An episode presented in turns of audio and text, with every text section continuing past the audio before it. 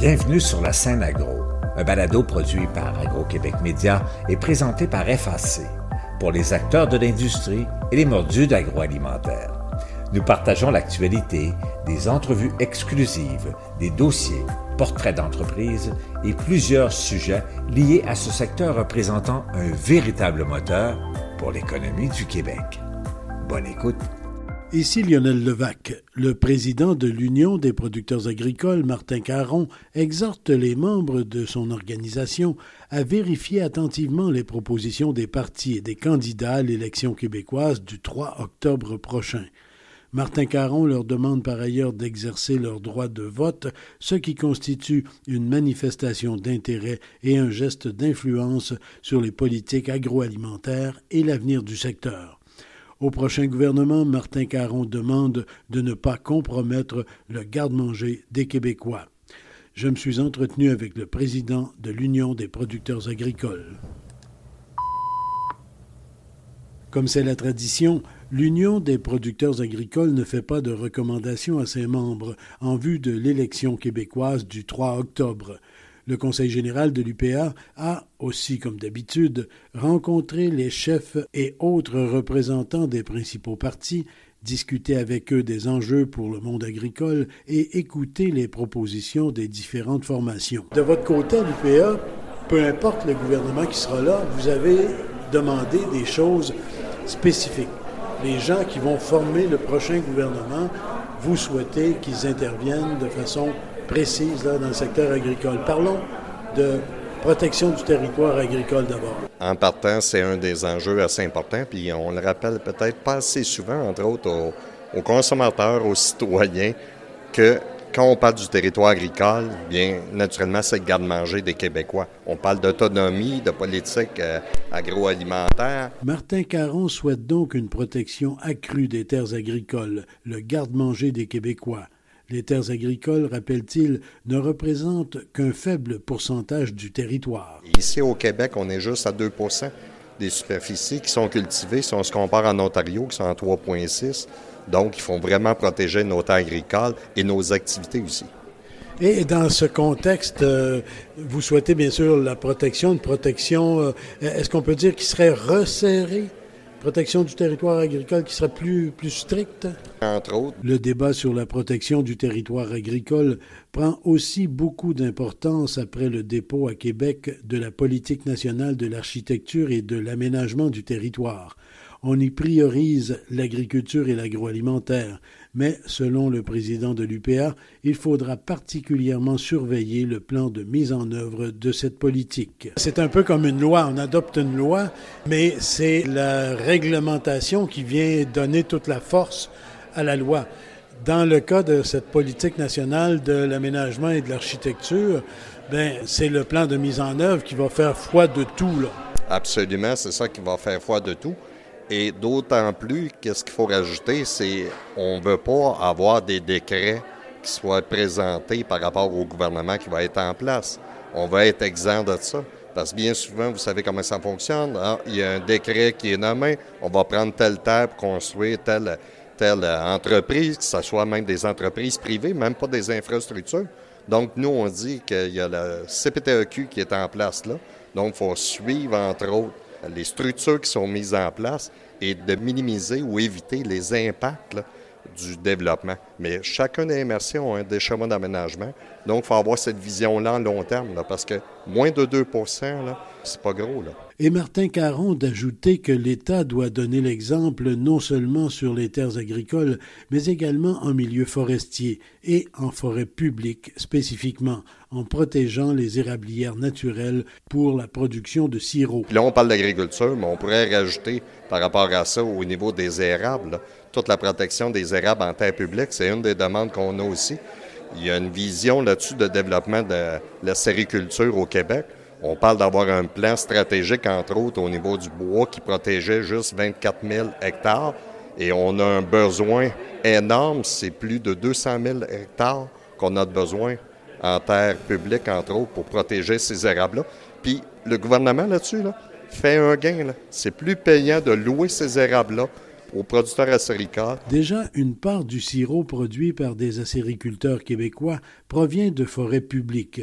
Le potentiel y est énorme et Martin Caron estime qu'il faut y entailler bien davantage d'érables de façon à continuer de développer le secteur acéricole.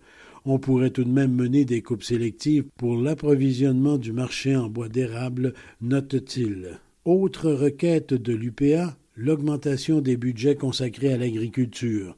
Les sommes allouées aujourd'hui sont à peu près les mêmes qu'en 2010. Il faut plus d'argent, entre autres pour le soutien aux mesures environnementales. On parle des biens et services écologiques. Si on regarde juste l'aspect des biens et services écologiques, on est rendu à tout près de 45 millions présentement au Québec. Avec ça, je prends le fédéral et le provincial. Et ça, on se compare aux États-Unis qui, eux, versent ou injectent directement aux producteurs 1% des recettes monétaires. Mais ici, au Québec, ça prendrait 100 millions. Et là, on est juste à 45 millions. Déjà là, il y a juste un, il y a un manque à gagner de 55 millions juste par rapport au niveau de l'environnement. Et là, j'enlève aussi tout le soutien qu'on met au niveau de la production bio aussi, qui va beaucoup plus loin aux États-Unis. Puis là, en Europe, c'est davantage plus d'argent. C'est pour ça, quand on regarde au niveau des budgets, on a besoin d'un soutien plus élevé. Puis, il faut que les citoyens consommateurs réalisent quelque chose. C'est quand on augmente le budget de l'agriculture. L'agriculture, l'agroalimentaire, c'est vraiment le garde-manger des gens, des, citoyens, de la population. Puis quand on parle de santé, là, bien ça aussi, savoir décider qu'est-ce qu'on veut manger ici au Québec, de quelle façon qu'on veut que les choses soient produites, ça que c'est de l'investissement qu'on fait, oui, au niveau de la santé, santé publique, tout ça, mais au niveau de la santé économique, parce qu'en même temps, on investit dans chacune des régions et des ruralités au niveau du Québec. Une autre réalité, et ça, c'est, je dirais, c'est presque perpétuel, c'est endémique, la gestion de risque. On est toujours à essayer d'ajuster les programmes pour que ça puisse satisfaire les gens qui ont des difficultés à cause de, toutes sortes de phénomènes, soit de marché, soit de température, de climat, etc., etc.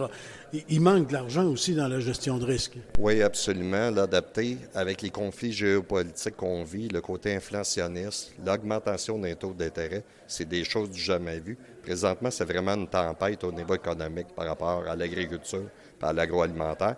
Rajoutons à ça tout le phénomène de pénurie pénurie de main-d'œuvre, ça amène aussi un autre stress. C'est pour ça qu'il faut être capable d'avoir des budgets qui sont bien adaptés. Puis je sais, M. Levac, vous êtes bien au courant de ça, mais par rapport à ces programmes-là, il faut faire réaliser aux gens là, que les producteurs contribuent tout le temps. Que ce soit au niveau du programme de l'ASRA, on contribue à un tiers de mon... ou que ce soit au niveau des programmes d'assurance récolte, où ce que les producteurs contribue à 40% des budgets. C'est-à-dire qu'à chaque 100 qui est dépensé en assurance récolte, il y a un 40 qui vient des producteurs agricoles. Donc, c'est vraiment complémentaire. C'est comme si on va avoir un programme mutualisé avec le gouvernement fédéral et provincial. Et c'est pour ça qu'on se dit, qu'il faut que la part des gouvernements augmente et la note aussi va augmenter en même temps. Et aux personnalités politiques que vous avez rencontrées au Conseil général de l'UPA, vous avez souligné le fait qu'il y a des situations qui sont tout à fait identiques chez les transformateurs alimentaires, qui eux aussi font face à toutes sortes de contextes. Et là, je me permets de le dire, où euh, ça mériterait peut-être un peu plus de budget aussi. Oui, puis on a juste en penser au système alimentaire présentement, à la chaîne au niveau de l'alimentation, que ce soit la transformation.